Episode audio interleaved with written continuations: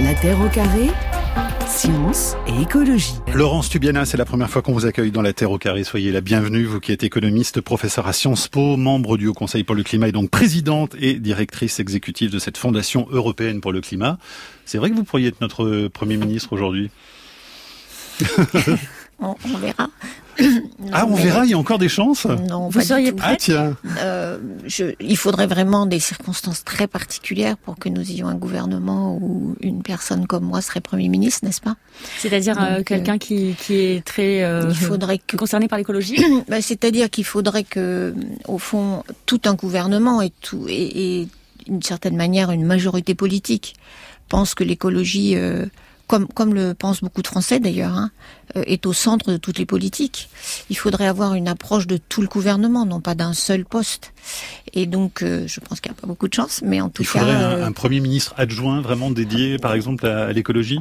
Je suis assez favorable à ça. J'ai trouvé que l'approche de, de l'administration Biden, où on, on a des, des gens du climat partout, dans tous les, que ce soit à la banque, euh, de- enfin la Federal Reserve Bank comme euh, dans toutes les agences, avec à la Maison Blanche effectivement un, un- ce qu'on appelle un XAR du climat euh, en, en, en langage euh, de l'administration américaine. Je pense qu'il faudrait ça. Il faut quelqu'un à Matignon qui soit euh, en train de regarder toutes les politiques euh, et leur cohérence par rapport à cet objectif incroyablement ambitieux que nous avons, qui est d'arriver à la neutralité euh, climatique hein, de tous les gaz à effet de serre d'ici 2050. En Et tout à cas, Bercy. en, en 2020, pardon, votre nom avait circulé euh, au moment du départ d'Édouard Philippe, à la, à la fois pour le poste de ministre de l'écologie, mais aussi donc pour celui de, de Premier ministre. Et vous aviez coupé court vous-même, je crois, à ces, bruits qui couraient, parce que justement les conditions n'étaient pas réunies pour vous pour accepter. Oui, je, pense que c'était plutôt, euh, disons, des effets de, de réputation ou de casting, mais, mais j'ai jamais cru particulièrement. Et Bercy, ça pourrait euh, être aussi adapté, comme vous dites, il faudrait euh, un ministre de l'économie, vous qui êtes économiste, qui euh, aussi, et ces questions, c'est pas incompatible. Je veux dire, on a toujours l'impression qu'on oppose capital, économie et écologie. C'est très dangereux de l'opposer puisque du coup ça donne une vision très conservatrice de qu'est-ce que c'est que la croissance économique, comment on doit la compter, euh, alors que de plus en plus de pays, je pense aux Pays-Bas par exemple, hein, qui sont pas réputés être un, qui sont réputés être un pays très libéral hein, du point de vue de la conception de l'économie, euh, aujourd'hui mettent en place une mesure du produit intérieur brut qui euh, dépasse complètement euh, ce qu'on appelle habituellement La croissance. le- la croissance. Donc, je pense qu'on on est vraiment au bord d'une. Alors, on est au bord d'une révolution technologique, ça c'est évident, hein, dans l'énergie, dans, dans l'automobile, dans la chimie, dans plein de domaines. Mais aussi, il faut qu'on soit dans une révolution de gouvernance, parce que ce problème est tellement grand. On a besoin euh, de, de repenser énormément de nos instruments de politique publique, comme d'ailleurs, euh, et on y viendra peut-être tout à l'heure, le rapport aussi aux citoyens. Euh, Donc plus d'horizontalité? Bien sûr, nécessairement, parce que les changements dont il s'agit sont si importants, si profonds. Parce que on- on- depuis plus de deux siècles, hein, on, on est, nos sociétés sont fondées sur cette consommation extractive, en particulier des énergies fossiles. Donc avoir ce changement, c'est un changement de beaucoup, beaucoup d'éléments. Et on ne peut pas imaginer qu'un gouvernement puisse gérer euh, ces changements de la société. Il faut donc que la société avance et qu'il y ait une dynamique entre euh, politique publique, institutions représentatives et citoyens. En tout mon cas, sens. Laurence Tubiana, je retiens que vous accepteriez, si les conditions étaient réunies, un poste de ministre de l'écologie, voire même de, de Premier ministre. Si tel était le cas en tant que ministre de l'écologie, tiens, quelles seraient par exemple les trois décisions majeures que vous prendriez en arrivant? Alors, je dirais qu'il n'y a pas trois décisions majeures. Bah, Évidemment, mais Voilà. allez, hiérarchisons quand même Bah, les, écoutez, les trois priorités. parce Il y a des bien choses plus. euh, qui sont euh, vraiment euh, d'accroître, d'abord d'accélérer ce qu'on est en train de faire, parce qu'on fait des choses qui sont bien, mais simplement pas à l'échelle. Notamment la rénovation des bâtiments, qui est une vieille antienne et qu'on n'arrive jamais à tenir sur le plan des rythmes de la rénovation. C'est vraiment, et dans ces moments vraiment très dramatiques où euh, j'ai regardé les chiffres, on a depuis l'invasion de l'Ukraine déjà 13 milliards euh, qui ont été transférés euh, des caisses européennes euh, euh, pour pour Poutine, euh, alors qu'on est très en retard sur les énergies renouvelables, en particulier en France. Donc euh, on a, euh, Donc on a le bâtiment. Bâtiment, énergie, bâtiment, énergie, euh, et puis euh, beaucoup de enfin un gros effort sur les transports. Ce sont nos émissions qui, qui continuent à augmenter. Hein. Donc pourquoi euh, aménagement du territoire mal pensé, euh, domicile trajet domicile travail qui augmente. On pense en France aux routes avant de passer au train, euh, sauf nos, nos, lignes grande vitesse évidemment. Donc il y a aussi le modèle d'aménagement du territoire. Je dirais que c'est ça mmh. la troisième grande chose. Et ça, ça permet de faire baisser drastiquement les émissions de gaz à effet de serre parce que c'est ça l'objectif hein, au fond aujourd'hui hein, pour un ministre de l'écologie. Euh. Et notamment les, notamment le, encore une fois, le secteur des transports, il est crucial, que ce soit transport des marchandises. Évidemment, on est un des plus mauvais élèves européens en matière de transport des marchandises, et bien sûr le transport individuel. Donc il faut, il faut changer ça. Mais c'est pas seulement des voitures électriques, c'est très bien, mmh. euh, ou des camions électriques ou à hydrogène. Vous, vous trouvez ça très bien les, les voitures électriques et les camions à hydrogène c'est mieux que les voitures à essence, sans sans sans, sans hésitation. Mmh. Mais en revanche, c'est ça sert à rien de d'encombrer les routes avec de plus en plus de voitures. Les voitures, ça coûte de l'énergie à produire. Donc il faut collectiviser un certain nombre de moyens de transport et surtout arrêter de faire habiter les gens à 30, 40, 50 kilomètres de leur, travail. Vous regrettez souvent le, le manque d'audace justement de la part des politiques. Ce serait quoi, vous, votre acte très audacieux par rapport à justement une prise de fonction comme celle-là? Ben de, de changer ce, cette structure du gouvernement, d'avoir euh, le dernier mot euh, sur la politique climatique, et je dirais en l'élargissant, parce que c'est pas que le climat, il y a les atteintes à la biodiversité qui sont aussi importantes. Mais vous qui euh, justement avez l'habitude quand même de, du pouvoir, hein, je vais le dire comme ça, ce qui freine souvent même les plus ambitieux des ministres ou des dirigeants, c'est, on le dit, le poids des lobbies, les, les, les grosses entreprises au niveau européen, je ne parle pas du niveau mondial. Est-ce que aujourd'hui, euh, ce poids, et, on peut le contrer ou pas? Alors, on a plusieurs méthodes pour ça. Euh, il y a d'une part, euh, ayant été quand même quelques années à Matignon, je vois bien comment ça marche. Hein. Effectivement, ce qu'on appelle les intérêts organisés. Euh, sont puissants, ils sont organisés, ils ont de bons moyens d'information et donc quand on est dans son bureau à Matignon, eh bien on les reçoit nécessairement. Quand vous étiez auprès du Lionel Jospin en tant que conseiller pour l'environnement. C'est vrai, euh, ça a été une expérience pour moi très utile de voir euh, au fond, encore une fois, quand on est à ce centre de la décision publique en France, dans un pays quand même très centralisé, évidemment on est on est on est tout le temps sollicité par des gens qui ont les moyens de cette communication. Donc il y a une des méthodes, évidemment, est d'avoir un Parlement beaucoup plus solide. Et personnellement, je pense qu'on devrait aller vers un changement institutionnel qui nous, d'ailleurs, euh, qui au fond nous remette un peu plus de régime parlementaire. Euh, moi, je suis pour l'inversion du calendrier. Euh, mais il y a, pardon, mais il n'y a pas que la France. Là, on peut prendre même d'abord le niveau européen. Mais il faut qu'il y ait déjà des, des les check and balance, on doit le faire aussi au niveau national. Pourquoi? Parce que ce Green Deal européen, qui est une fantastique opportunité de transformation, si, si ça se vient pas dans chaque pays, s'il n'y a des, pas des majorités politiques qui le soutiennent, ou, pour l'instant aujourd'hui, par exemple en France, on ne parle pas de ce pacte vert. Hein, C'est mm. pas, c'est quelque chose de Bruxelles, c'est pas quelque chose de Paris. Qui vise, on le rappelle, la neutralité carbone pour 2050. Pour 2050, hein. avec toute une série de politiques, celle-là, hein, de l'industrie à l'agriculture, euh, à l'énergie, etc. Donc il faut déjà que chaque chaque société s'approprie cette transformation. Donc c'est pour ça que je pense que les les équilibres politiques dans un système sont très importants. Par ailleurs, c'est vrai, il y a des, il y a des réglementations et, des, et, un travail à faire sur la, la puissance des lobbies, la publicité, euh, ce que fait Transparency International ou des choses comme ça, où là, on est peut-être en retard par rapport à d'autres pays sur euh, notamment la transparence de ces, de ces actions. Donc il y a pas mal à faire sur le terrain de la gouvernance. Pour prolonger la, la, question de Camille, sur les lobbies, justement, vous y avez été largement confronté au moment de l'accord de Paris, et ça a été multiplié par le nombre de pays qui étaient en, en négociation ou pas? Oui et non. Euh, c'est vrai, hein, euh, j'ai vu euh, certains représentants du monde agricole ou du monde industriel ou du monde pétrolier dire nous on n'a pas besoin d'accord, on va le faire. bien sûr, on va s'occuper du climat. Qui, ne dit pas qu'on s'occupe du climat? Mais mais on va le faire tout seul. N'ayez pas de un accord, c'est pas bon. j'ai entendu même un dirigeant agricole dire si c'est un accord pour développer l'agriculture biologique, on sera contre. Euh, donc oui, il y avait les lobbies inquiets, bien sûr, euh, mais surtout, il y avait l'idée, on ne veut pas de système de contraintes. Et ce que finalement les pays ont accepté, c'est en tout cas dans le cadre de l'accord de Paris, on y reviendra peut-être tout à l'heure, euh, on allait accepter d'avoir des contraintes en termes de cap des émissions. J'invite maintenant la COP à adopter le projet de décision intitulé Accord de Paris qui figure dans le document. Je regarde la salle Je vois que la réaction est positive. Je n'entends pas d'objection. L'accord de Paris pour le climat est accepté. Laurence Toubiana, 12 décembre 2015. Vous êtes à la tribune, à la droite de, Laurent Fabius, évidemment un moment euh, important. Euh, il faut rappeler qu'en 2014, euh, François Hollande vous avez nommé ambassadrice chargée justement des négociations sur le changement climatique. Donc vous avez vraiment euh, beaucoup, beaucoup rencontré tous ces pays, les 195 pays, euh, pour essayer d'évaluer les impératifs évidemment de, de, tout le monde pour arriver à un accord sur le climat. Qu'est-ce que vous ressentez vous à ce moment-là où Laurent Fabius fait cette déclaration devant la salle? On sent beaucoup d'émotions. Comment vous le vivez, vous Ben oui, une, une, espèce de joie incroyable. Ce qui était magnifique, euh, c'était la joie de tous les délégués dans le, sur le parterre, enfin dans la, cette énorme salle magnifique mmh. qui avait été construite pour l'occasion.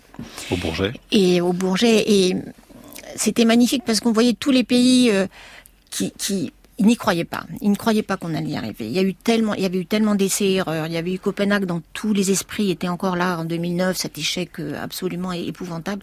Et donc tous les gens avaient peur jusqu'à la dernière seconde. Et là, une explosion de joie parce que enfin on avait brisé ce, ce cette espèce d'impossibilité.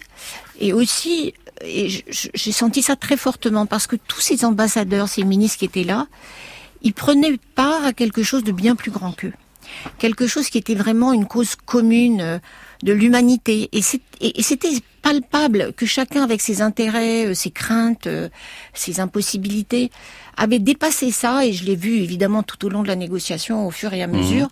pour se retrouver dans quelque chose qui était ce, voilà, ce, ce soutien à une cause humaine dans lequel le nationalisme n'avait pas de, n'avait plus sa place. Et ça, on, on, le vit rarement et en ces jours-ci, en même temps, dans ces jours tragiques, on a l'impression que ça a disparu, cette possibilité. Ben c'est ça, oui. Sept ans plus tard, qu'est-ce qu'il en reste de, de, cette émotion, de ce jour historique, comme on a mmh. parlé François Hollande, franchement? Gueule de bois?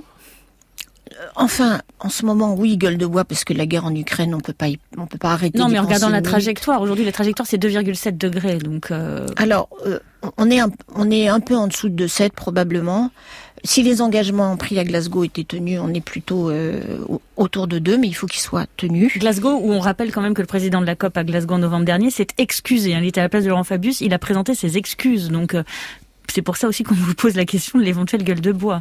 Alors, il a présenté ses excuses sur un point très particulier, c'est que à la fin de la négociation, et c'était malheureux, euh, la négociation s'est faite entre les grands pouvoirs, entre les États-Unis, euh, la Chine, l'Inde et les Européens, euh, notamment sur cette question du, du, charbon dans le texte de, de l'accord. Euh, enfin, dans le texte des décisions, disons, puisqu'il ne s'agissait pas de, de, faire un accord.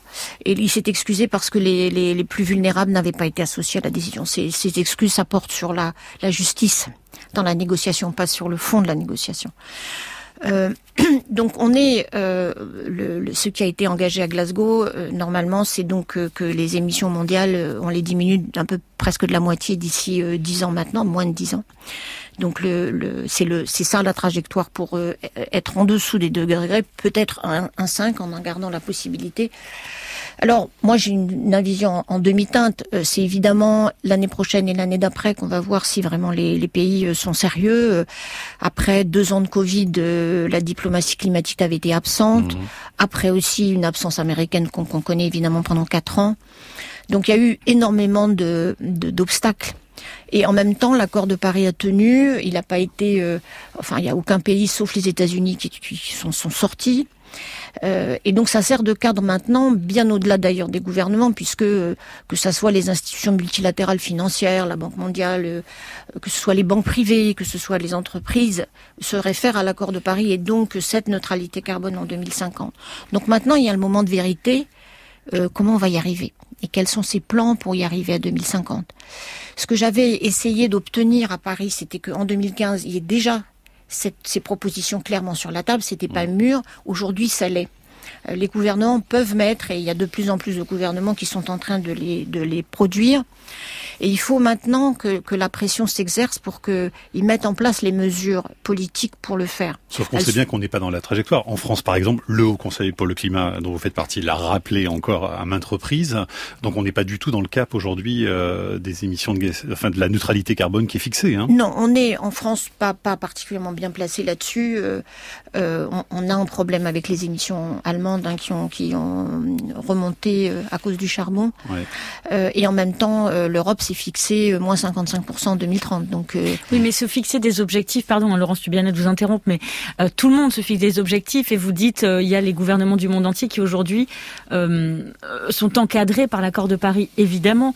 Mais est-ce que quelque part c'est pas une sorte de cadre sur lequel on s'appuie pour dire regardez, on va le faire, mais pendant ce temps-là, en fait, on fait l'inverse? Alors, je suis pas d'accord avec vous. Il y a des pays qui vont vraiment dans l'autre sens aujourd'hui. Il y a hein. des pays qui ont accéléré l'action climatique. Prenez la Grande-Bretagne par exemple. Le Royaume-Uni a un plan euh, de neutralité carbone à 2050 et de réduction des émissions à 2030 qui est extrêmement sérieux. Quand on prend le Brésil, le Mexique, la Russie aussi par Bien exemple. Bien sûr, il y a des pays qui ont pris le chemin inverse. Euh, le Brésil de Bolsonaro a proposé une contribution qui augmente, qui augmente celle qu'ils avaient mis en 2015. Mais il y a des pays aussi qui ont avancé mais notamment, c'est encore l'Europe qui est l'ancrage le, plus solide en matière de transformation des politiques. Et, quand même, euh, ce que je veux dire, c'est que je suis pas du tout contente de ce qui se passe, pas du tout. C'est pas, et je suis pas optimiste ou pessimiste. Simplement, euh, il y a un certain nombre de, de politiques publiques et d'actions privées qui sont en train de se mettre en place. Mmh. Ce qui est en train de se passer sur euh, la finance internationale et aurait été inimaginable en 2015. Ce qui est en train de se passer sur l'électrification du transport aurait été inimaginable en 2015. Euh, de même la dynamique sur les énergies renouvelables. Et que maintenant, on commence à, à toucher ce secteur qui jusque-là était complètement protégé, qui était le secteur de l'agriculture. Donc ça va très lentement, trop lentement. Mais il n'y a maintenant plus aucun secteur qui n'a pas quelque chose à faire. Et je veux dire, quand les gouvernements ne font pas ce qu'ils doivent, ils ont maintenant des citoyens qui les traînent devant les cours de justice. C'est le, cas de la Cour constitutionnelle en Allemagne, qui a condamné le gouvernement.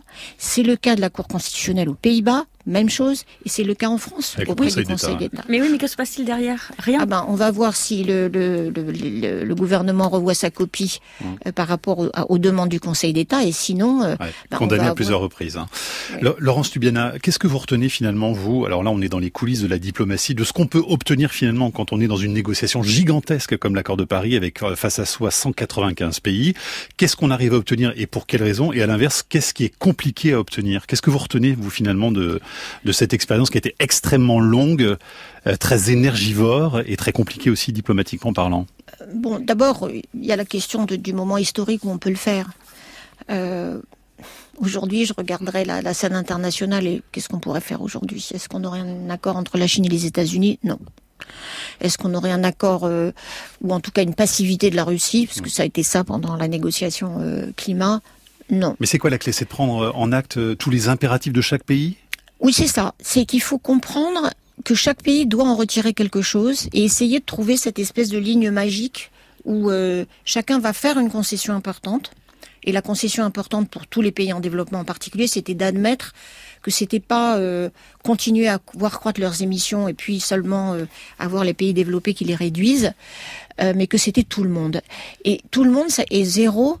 Euh, carbone en 2050, ça ne veut pas dire euh, tiens, euh, on va continuer comme avant et on va acheter des crédits pour la, sur la forêt, par exemple. C'est non, tout le monde doit aller à zéro. Et cette notion de zéro, elle a été extraordinairement difficile à faire passer. Ça a été la négociation de dernière minute du samedi matin à 4 mmh. heures du matin. Et, et en même temps, c'est ça qui fait le crantage où là, ben, on voit des entreprises qui se disent bah, comment je fais pour aller à zéro. alors, et c'est ce qui a fait la dynamisation. Euh, et le changement dans le secteur automobile en particulier. Et à l'inverse, qu'est-ce qui fonctionne pas à Ce qui fonctionne de, pas, euh, euh, c'est le club, c'est les grands pays qui s'entendent entre eux et qui ne n'associent pas les autres. Aussi contradictoire que ça puisse paraître, c'est pas l'entente entre les grandes puissances qui fait un accord général. C'est pas le fait que les États-Unis et la Chine soient d'accord qui font un accord ambitieux. C'est le fait que les voix des plus vulnérables aient autant de place mmh que voilà les États-Unis, l'Europe ou, la Chine. Et c'est ça a été ça le secret de la négociation. Je pense qu'il n'y a pas vraiment beaucoup d'autres. Vous vous définiriez comme euh, diplomate aujourd'hui ou plutôt activiste? Bon, écoutez, je euh, je sais pas, euh, les deux. de toute façon, il n'y a pas de contradiction, à mon avis.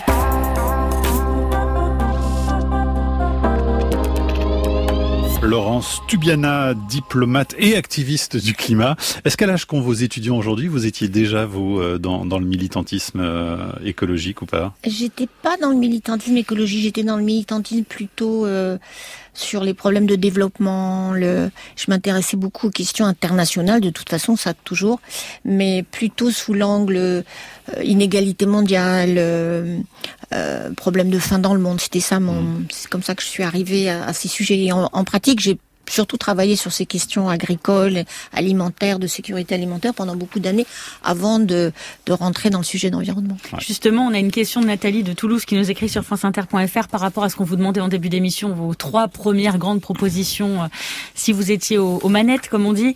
Euh, Nathalie relève que vous n'avez rien dit sur euh, l'agriculture, notamment euh, contre l'agriculture conventionnelle ou l'élevage intensif.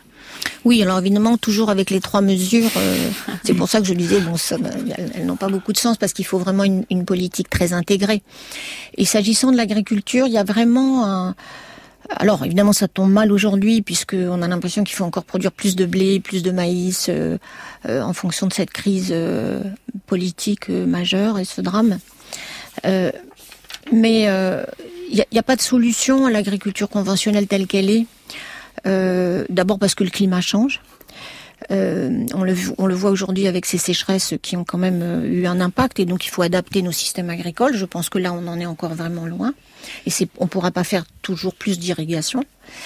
Il faut vraiment qu'on, diminue notre addiction aux produits de synthèse et, qu'on retrouve notamment la fonction du sol et de sa richesse et donc de sa nourriture euh, différemment. Et le sol, c'est une, d'abord c'est, la ressource euh, fondamentale sur qu'on a trop négligé parce qu'on a trop justement essayé d'artificialiser ce sol. Euh, et que en partie aussi c'est une c'est un fantastique réservoir de carbone qu'on va pouvoir stocker. Et il stocke du carbone, il peut stocker du carbone beaucoup plus que tout ce qu'on sait faire, hein, euh, à condition que euh, il soit vivant ce sol. Et, et c'est ça, c'est contradictoire avec l'agriculture conventionnelle. Donc il faut réfléchir sur les différentes fonctions du métier de l'agriculteur aujourd'hui. À la fois parce que c'est aussi le maintien de la biodiversité tant que possible, c'est aussi cette capture du carbone dans le sol qui est vraiment euh, complètement inexploré encore aujourd'hui. Enfin, c'est en train de venir, hein, et je sais que beaucoup d'organisations agricoles y réfléchissent. Mais c'est aussi euh, penser l'agriculture différemment. C'est une source de molécules euh, pour une chimie qui soit verte et qui ignore le pétrole, qui se parse du pétrole parce qu'on en est encore complètement dépendant. Donc c'est un secteur extraordinaire. Euh, à condition de le penser euh, dans, dans une relation beaucoup plus euh, équilibrée avec la nature et, de la vie des écosystèmes et donc la compréhension de, ce, de, sa, de ses fonctions. Donc c'est fantastique, c'est une révolution agricole extraordinaire avec beaucoup de science. Hein, c'est pas c'est pas non scientifique, au contraire, certainement beaucoup de précision et en même temps de reconnaître tout ce que tout ce que c'est le vivant dont on maîtrise encore pas tous les, les, tenants, les aboutissants. Est-ce qu'il y aurait de la technologie beaucoup dans votre programme euh, agricole ou pas? Parce Il y en a, il y en a bien sûr. L'actuel euh... ministre de, de l'Agriculture vante beaucoup justement les promesses de la technologie euh, agricole. Est-ce que ce serait votre cas ou pas? Ben, il faut pas être. Euh, enfin, c'est pas technologie ou pas ou pas. La science apporte énormément pour la compréhension. La science a apporté. Euh, je me rappelle, mes collègues de l'INRA ont été les premiers à dire euh, l'agriculture conventionnelle en aujourd'hui, elle tue le vivant du sol, hein, la richesse organique. Donc la science est absolument nécessaire. Euh, la, technologie aussi, si euh, euh, on, trouve des produits qui ne sont pas, euh, qui ne sont pas justement, qui tuent pas tous les insectes, euh, qui soient plus sélectifs. Euh, mais surtout, c'est vraiment, je, dirais que pour l'instant, on est d'abord sur une énorme réinvestissement de la science dans l'agriculture qui a, euh, depuis euh, la Deuxième Guerre mondiale, euh, avec la fondation de l'INRA en France, par exemple, beaucoup développé une certaine vision, euh, petit à petit allant de l'agronomie vers le génie génétique. Et maintenant, il faut faire ce retour à la compréhension de l'écosystème dans sa complexité. Vous avez travaillé à l'INRA, hein, c'est pour ça que vous, vous le citez à plusieurs reprises. Voilà. Hein. Euh, Gilles demande si euh, vous pensez qu'on peut faire de l'écologie une affaire qui marche. Oui, et pardon, sur l'élevage intensif, bien mmh. sûr, euh, c'est une folie, il faut arrêter. Donc Gilles demande si on peut faire de l'écologie une affaire qui marche. Oh, je pense oui. De toute façon, on n'a pas le choix. On n'a vraiment pas le choix. Vous savez, on me demande est-ce que je suis optimiste, pessimiste sur euh, tout, hein, l'accord de Paris, ce qu'on fait en France, dans l'Europe. D'abord, je crois qu'on n'a pas le choix. C'est pour ça que je pense qu'il faut être activiste au bon sens du terme, c'est-à-dire qu'il faut agir tout le temps. Et je pense que oui, et, je le vois hein, aujourd'hui. Euh, les, les, je connais de très grandes entreprises euh, dans le domaine des énergies renouvelables qui ont pu se permettre de fermer leurs centrales à charbon euh, et qui se portent très bien. Donc oui, euh, il y, a, y, a, dans tous les métiers et, et, de toute façon on y va. Hein, lorsque Volkswagen décide qu'en 2030 ils vendront quasiment plus de voitures à essence, qu'est-ce qu'il fait? Il pense que bah, le climat, c'est aussi euh, un business et une affaire. Sauf qu'est-ce qu'avec l'Ukraine, il n'y a pas un risque de rouvrir justement des centrales à charbon pour euh, essayer de, de régler le problème de la dépendance à la Russie Dans le court terme, on va certainement, malheureusement, cette guerre en Ukraine, à la fois, elle montre comment l'indépendance énergétique est un sujet central, qu'il y a une sécurité et que les politiques climatiques, notamment euh, l'énergie renouvelable en particulier, c'est une manière de se protéger de la volatilité des marchés et donc de la géopolitique. Mhm. Et Dieu sait si le nombre de guerres qui ont été euh, organisées autour du pétrole, elles sont quand même vraiment très nombreuses. Hein.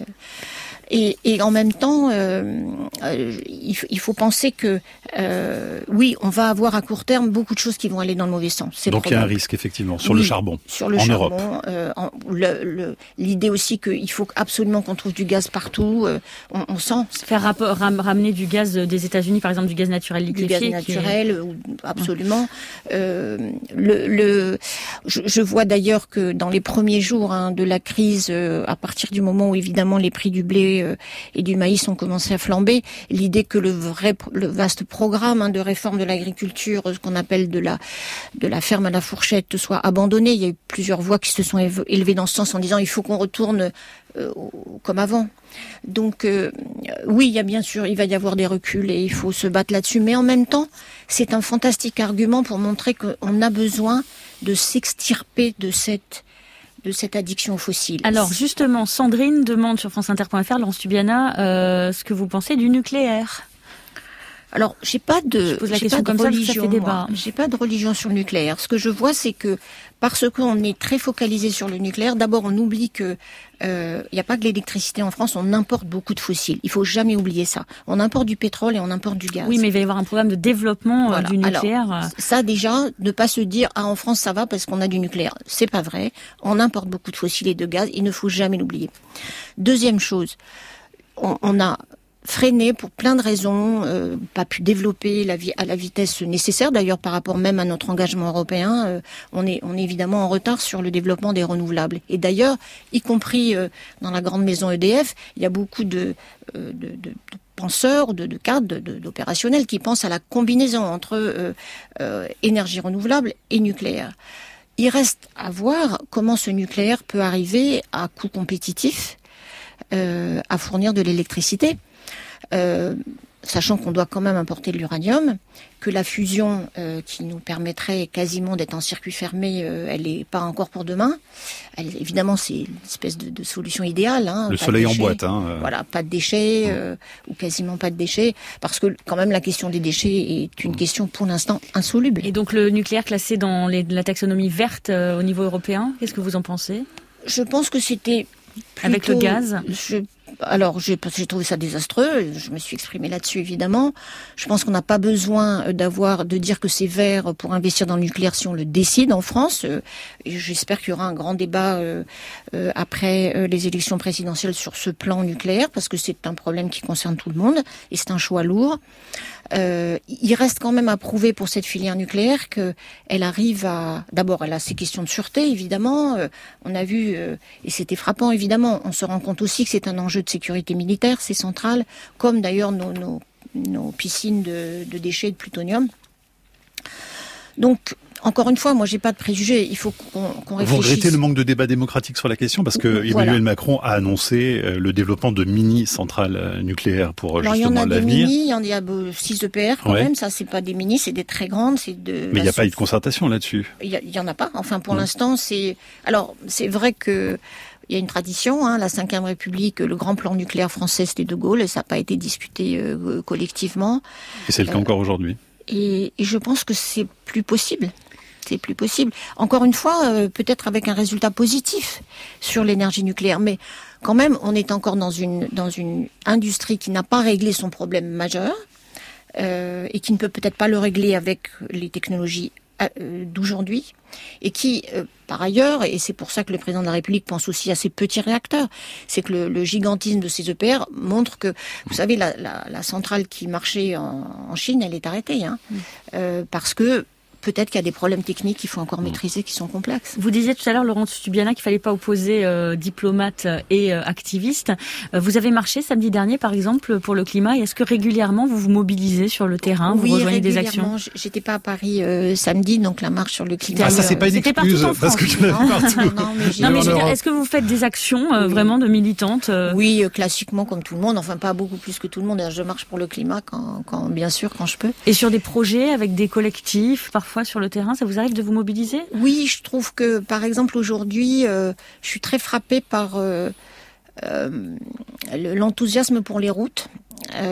et, les, problèmes d'artificialisation des sols. J'ai été très sensibilisée à ça par la Convention citoyenne. quand vous dites l'enthousiasme, c'est... c'est le, fait que, particulièrement récemment, je, vois que le gouvernement, disons, finance beaucoup de projets routiers qui étaient là depuis 30 ou 40 ans dans les tiroirs et qui sont maintenant débloqués alors que on devrait plutôt, il me semble, investir massivement euh, ce qui reste du plan de relance dans le ferroviaire.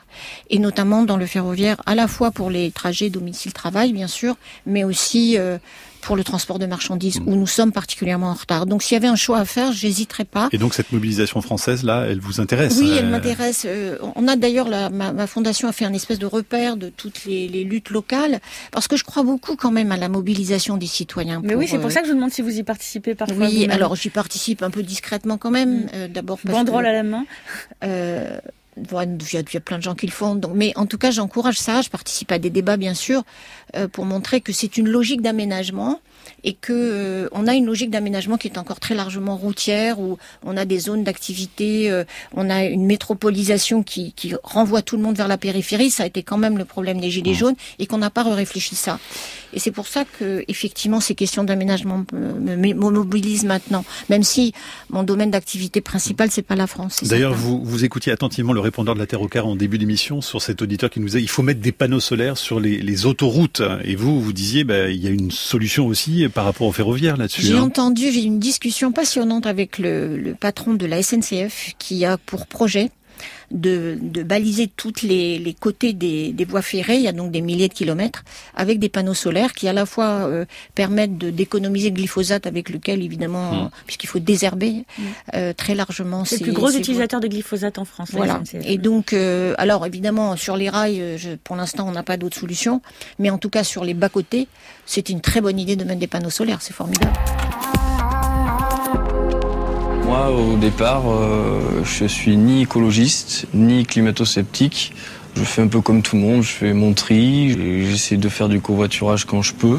Je suis pas différente de monsieur tout le monde. Mathieu Denoy, au fil des sessions et des auditions d'experts, s'est imprégné.